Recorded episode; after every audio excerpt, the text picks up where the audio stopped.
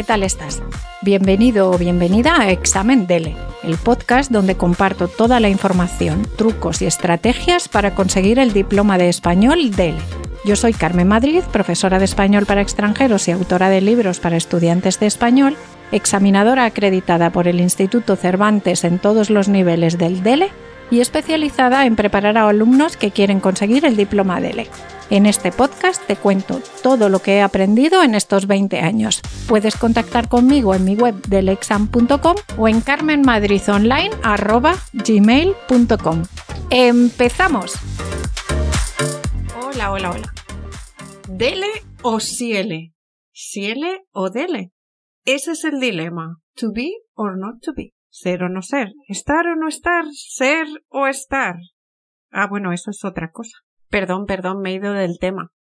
En el capítulo anterior os hablé del ciele y os prometí comparar este examen con el DELE para los que están indecisos y no saben cuál de los dos es mejor para ellos.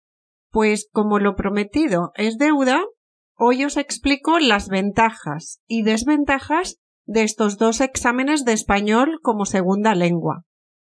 Tenemos varios tipos de exámenes que acreditan el nivel del dominio de español para personas que no tienen el castellano como lengua materna. Eh, estos exámenes son el CELU, el DELE y el CIELE. Y por otra parte, el CCSE para los que necesiten obtener la nacionalidad española, que incluye cultura.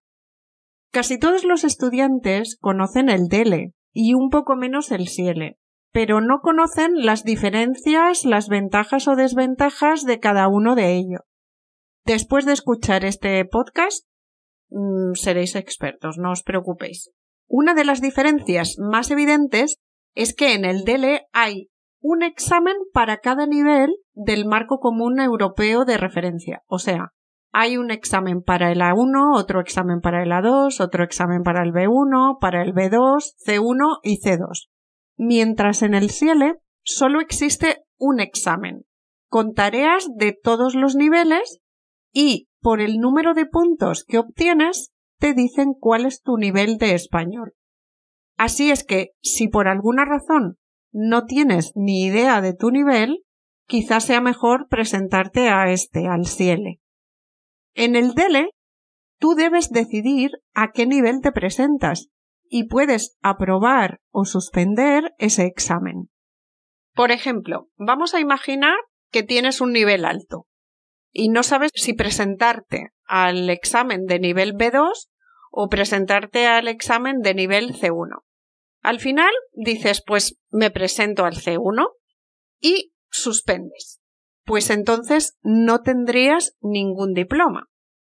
En cambio, si te presentas al B2 y tienes apto, aseguras este diploma.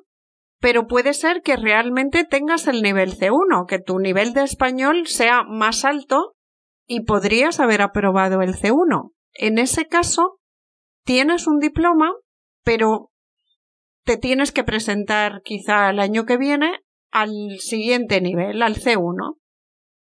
Pero bueno, no te tires por el balcón todavía. Lo único que tienes que hacer si quieres hacer el examen DELE, es asesorarte por un examinador acreditado o simplemente preguntar a tu profesor o profesora a qué nivel deberías presentarte y ya está.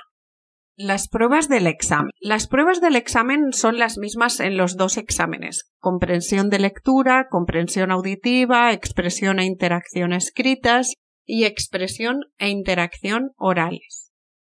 Una ventaja del SIELE es que puedes hacer un examen completo y obtienes un certificado, o bien puedes contratar solo algunas pruebas y conseguirás un informe de alguna o de algunas de estas pruebas a las que te hayas inscrito.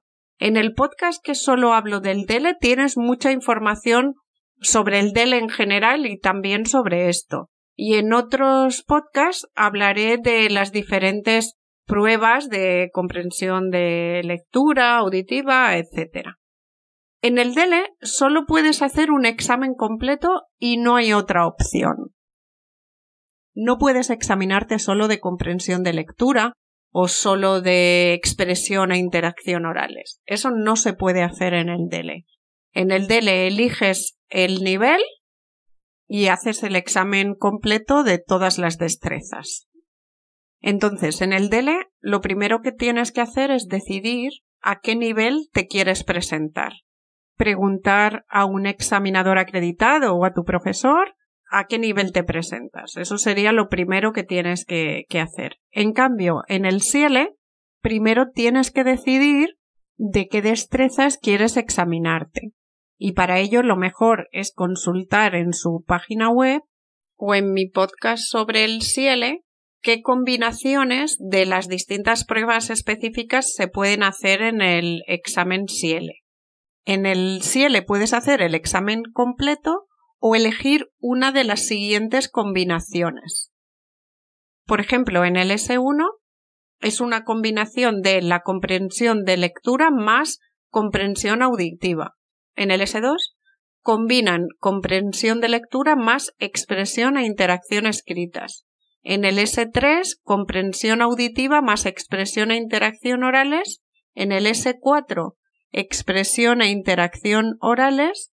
Y en el S5, expresión e interacción escritas más expresión e interacción orales. O sea que podrías examinarte de todo o estas combinaciones que te acabo de decir. Papel u ordenador. Las pruebas del DELE se hacen en papel y tiene unas convocatorias fijas anuales, en unas fechas determinadas. Y haces la prueba en uno de los centros acreditados por el Instituto Cervantes donde se pueden hacer estos exámenes. Sin embargo, en el CIELE se hace mediante un ordenador y un sistema de citas. Así que el candidato, o sea, tú, eliges el día y la hora y en una red de unos 700 centros que hay en todo el mundo o quizá más, podrías hacer este examen.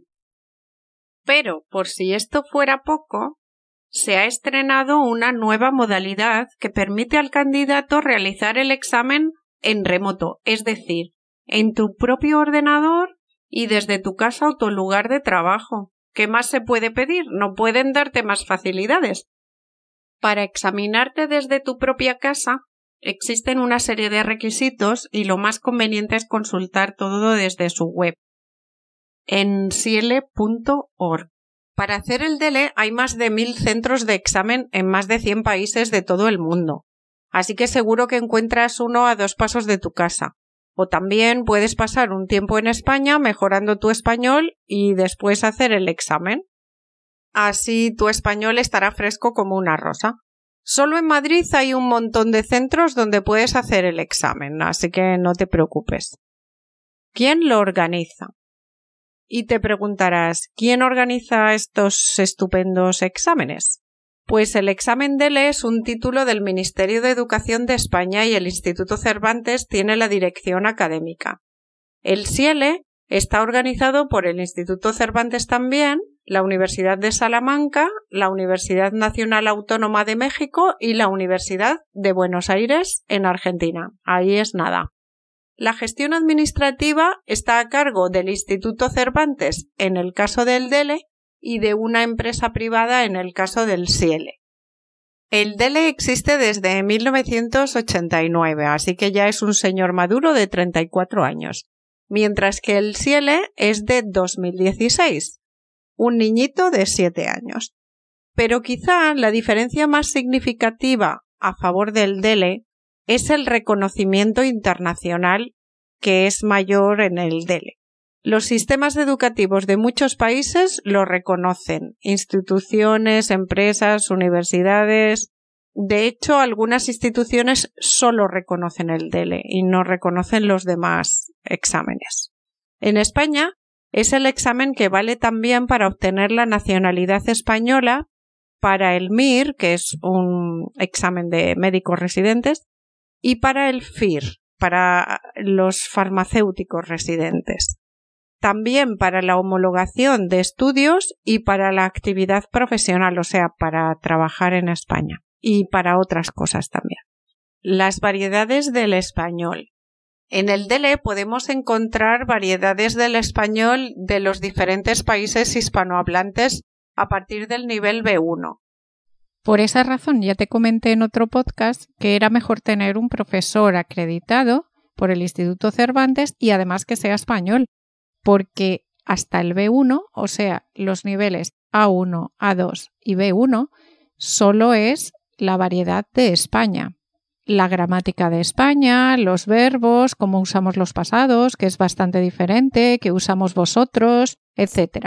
En cambio, a partir del B1 ya se incorporan las otras variedades del español, pero aún así, si te fijas, la mayoría de los textos proceden de España. Y por supuesto la selección que hacen de textos o de diálogos que no son la variante española, tenemos que entender el vocabulario y las expresiones aunque no sean nuestra variante. Pero en el CIELE obligatoriamente en todo el examen. Como hemos dicho, solo hay un examen, es un examen único y aparecen las variedades del español desde el principio hasta el final del examen. Así que si has aprendido español en España o tienes un profesor de origen español, tendrás una ligera ventaja en el DELE. No solo en los niveles bajos, ten en cuenta que todos los exámenes se elaboran, se eligen los textos, aunque procedan de otros países, y se corrigen en España. Una cuestión de tiempo. Otra ventaja del SIELE es que si necesitas un certificado en poco tiempo, en un periodo máximo de tres semanas lo puedes tener. En cambio, el DELE tarda aproximadamente dos meses, aunque el diploma se puede imprimir desde el acceso privado antes. Con el DELE tendrías que esperar a una de las convocatorias oficiales para hacer el examen, teniendo en cuenta que tienes que esperar dos meses para tener el diploma en tu mano, pues puede ser que sea demasiado tiempo. La vigencia del diploma. En mi opinión, la otra gran ventaja del DELE, junto al reconocimiento internacional, que es la ventaja más importante y definitiva para mí, es que tiene una vigencia indefinida, es decir, para siempre. Mientras que el SIELE solo tiene la vigencia de cinco años y después no vale nada aunque por otro lado, en cinco años podrías mejorar tu español y después, pues, eh, presentarte otra vez al CIELE o al DELE. En resumen, como hemos visto, ambos tienen bastantes ventajas y, por supuesto, con toda la información, solo tú puedes saber cuál es el que más te interesa a ti. Pero si quieres saber mi opinión, aunque el CIELE parece tener muchas más ventajas, solo un examen, puedes elegir todas las destrezas o solo algunas, puedes hacerlo cuando quieras, donde quieras y ahora además incluso en casa, yo haría el DELE. De hecho, parece que no saben qué facilidad es darte más para que elijas el CIELE, lo que a mí ya esto me, me hace sospechar. Sin embargo, yo solo haría el CIELE en dos circunstancias. Si no tuviera ni idea de cuál es mi nivel, y entonces quisiera saberlo, o en el caso de necesitar un certificado rápidamente, urgentemente. ¿Por qué? Porque tiene mucho más prestigio el DELE y es el que conoce todo el mundo. Ni siquiera es porque tiene una vigencia indefinida, que también me parece una cosa interesante, porque cinco años también está bien del CIELE. Entonces, ¿cuál es la verdadera razón? Pues ¿de qué te vale tener un diploma que no conoce nadie? O solo los profesionales de la enseñanza del español. Claro, tu profesor, claro que lo va a conocer, pero el resto de las personas, los empresarios, no tienen por qué conocerlo si no están muy relacionados con el español. Pues eso es todo de la diferencia entre el DELE y el CIELE, las ventajas y desventajas de uno y otro. En el próximo podcast hablaré de cómo se elabora el DELE.